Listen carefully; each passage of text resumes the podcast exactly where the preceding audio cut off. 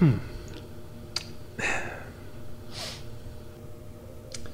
¿Alguna vez te has preguntado qué usaba la gente antes de que existiera el papel higiénico? Porque en algún momento tiene que haberse inventado, ¿no? Pero ¿y antes de eso, qué se hacía? Bueno, imagino que como los animales, pues en un momento inicial ni siquiera nos limpiábamos. Pero cuando nos hacíamos más civilizados, alguien tiene que haberse dado cuenta de que eso olía mal y hacía falta limpiarse.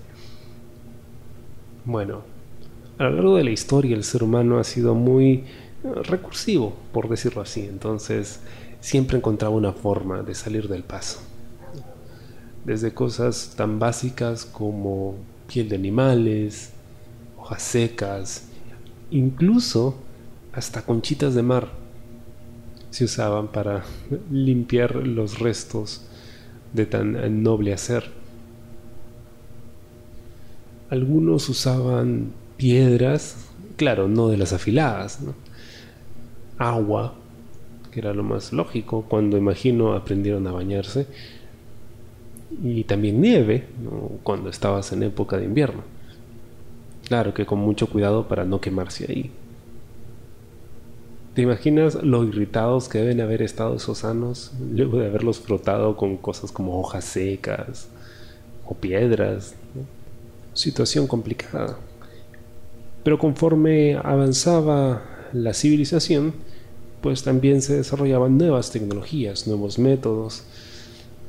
En el siglo I después de Cristo en el Imperio Romano, los baños eran comunales no había privacidad, no había separaciones, todos se encargaban de sus negocios a la vista del resto. Y los métodos de limpieza también eran comunales.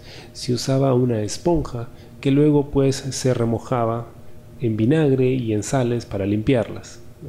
Existe un escrito de Séneca donde se habla de este gladiador que se suicidó tragándose la esponja que se utilizaba en uno de estos baños. Aunque era un avance, debo decir que no me agrada para nada la idea de andar compartiendo esponja con alguien más, así que bien hubiese preferido quedarme con las hojas. Pero hubo alguien a quien el tema de las hojas no le gustaba demasiado. Y me estoy refiriendo a Adelaida, reina de Borgoña. Ya estamos en el siglo X, 900 años después de Cristo y la reina Adelaida pues tenía un ano muy delicado y las hojas pues no eran demasiado complacientes con esta parte de su anatomía. Así que en su lugar utilizaba pétalos de rosa, que por supuesto eran mucho más agradables al tacto y dejaban pues un olor primaveral. Dada su buena experiencia con este material, decidió difundirlo entre todas las mujeres del reino.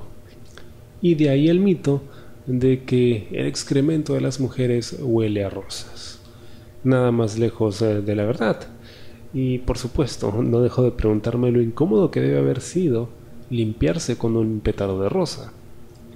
Dado su tamaño tan pequeño, pues probablemente en más de una ocasión alguien terminó embarrándose los dedos. Y el pensar en eso me hace dar gracias al cosmos porque finalmente tuvimos el papel higiénico.